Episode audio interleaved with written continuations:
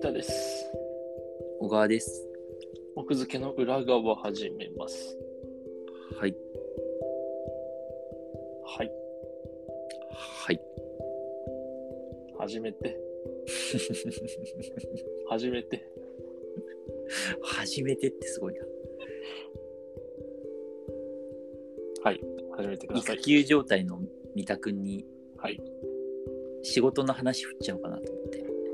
仕事してないんだけど、最近。 そうそうでもね、なんかちょっと育児も関連する話だから、おまあ聞いて。よ。はいはい。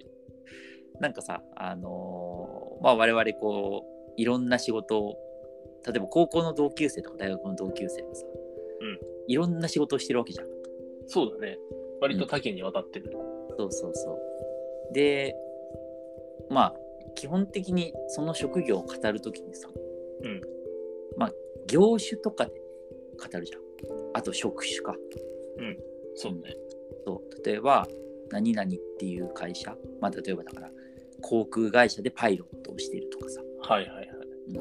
なんかそういうその、どういう会社でどういう仕事についてるかっていうところを話すし、うんあとは、その就活とか転職の時も、まあ、基本的にはそこの2つを気にするじゃん。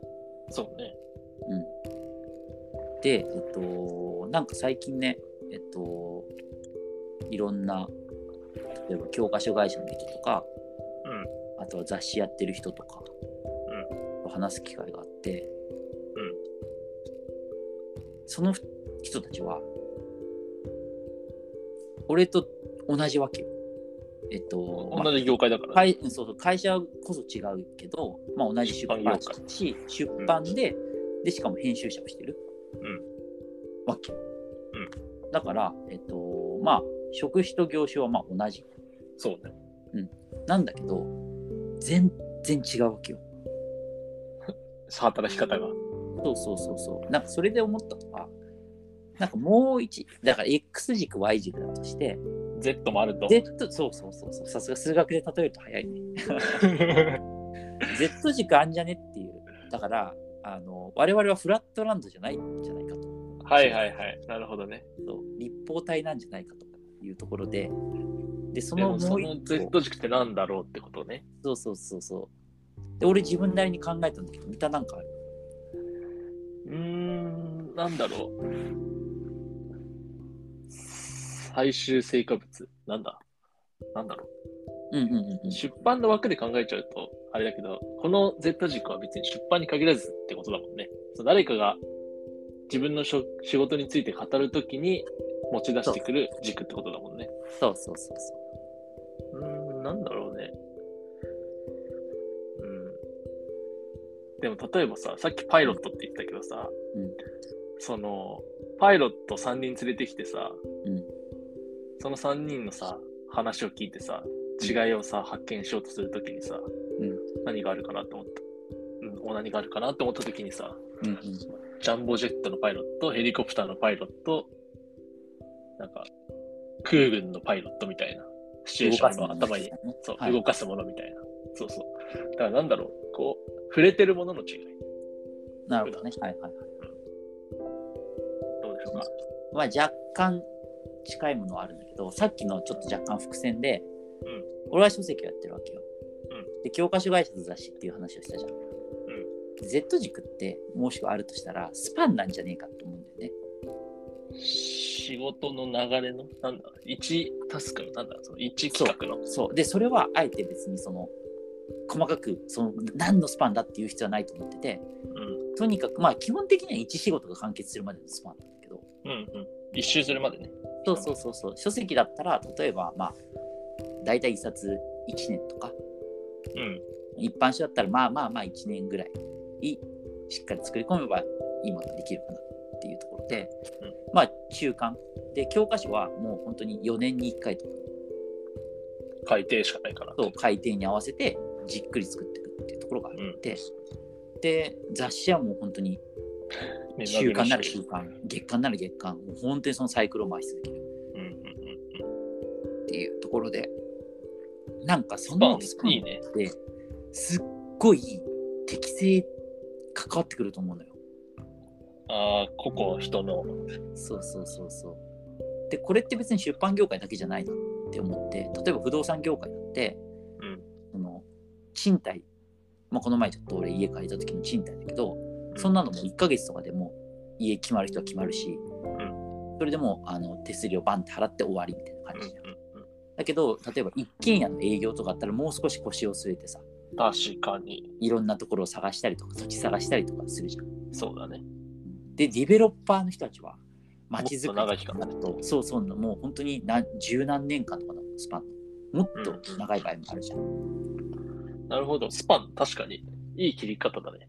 そうそうそうだからでそれで多分その雑誌の人と話してる時と教科書の人と話してる時にすごく思うんだけど、うんこの2人交換したら仕事うまくあんまいかなさそうだなと思われるなるほどね。雑誌でうまくいく人は、もう、うんなんだろう、目まぐるしい環境で生き抜く適性を持ってるから、うんじっくり環境に放り込まれたら、うん逆に手が動かなそうみたいな。そうじっくり環境でそのなんていうかなあの持て余しちゃうかもね。うん、もそうだしそのじっくり細部を細部を詰めてっていうのがもしかしたら苦手かもしれないしうん。そうん。のモチベーションも見出しづらいみたいなとこあると思うんだうよ、ん。うん。なるほど。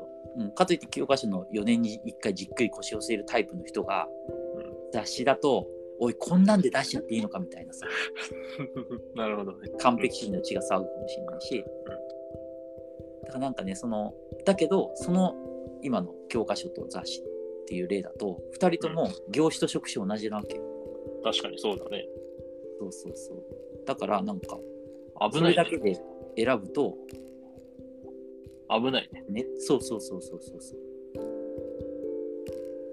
確かに。だからこれってなんかさ、その、もちろんね、職種と業種が一番大事だし、まあ、給料もまあその辺で決まってくる面が大きいのかもしれないけど、だけどなんかそこもスパンっていう軸をさらに加えるとよりこう外れがないうん。うん。しお仕事選びができるんじゃないかなっていう感じがするんだよね。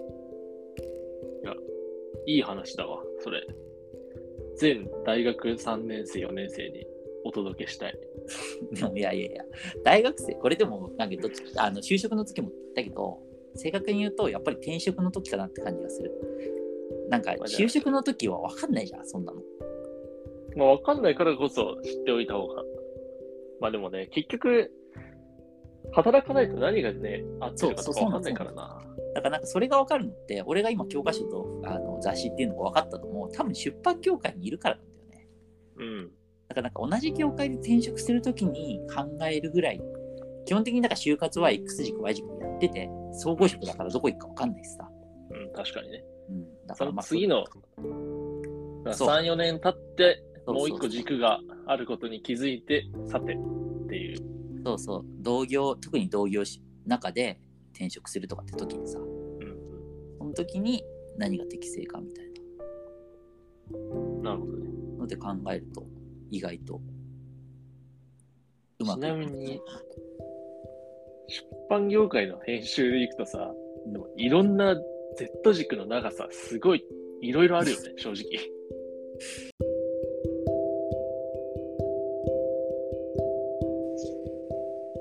うんうん Z 軸の長さって、はい。出版はでもそんなにものすごく多様性ないんじゃないそんなことないいやー、その、辞書とかになるとさ、まあまあそうか辞書がね、いや、僕だから今、その話を聞いて、うんいっちゃん長いのなんだろうって思っおおなるほどね、はて、い辞書かなって思ったんだよね。 なるほどなん確とかなにく確かに船は合うね、そうそうそうそうう。んうんうんそうかあれだって6年間ぐらい信号探し続けてる し。まあ、辞書ぐらいさ明らかにさなんかもう腰を据えてやりますよみたいな顔してきてくれたらささすがにこっちもそういうスパンを考えるんだけどさなんか割とね意外にその辺がこうあんまり明確にされてないものも多い気がするからさ、そうだ、明確になってないものも多いね。まあ、それこそ文芸とかもなんか、10年越しのとか、なんかたまに聞くじゃん。うん確かに確かにだからそういう意味では、じっくり腰据えるとはちょっと違うかもしれないけど、忍耐強さみたいなのは、でも文芸も確かにスパン長いと思うわ。だって、関係性作って書いてもらうとかっていうのも仕事だから、んそれも含めたらかなり長いよね。長い。うん。それが耐えきれない人もいるだろうしね。そう、耐えきれない人は新聞社に。そうね、新聞記者も割といろいろなスパンがあるよね。日刊、月刊。ああ、まあ新聞もね、そうだね、週刊子供新聞とかあるからね。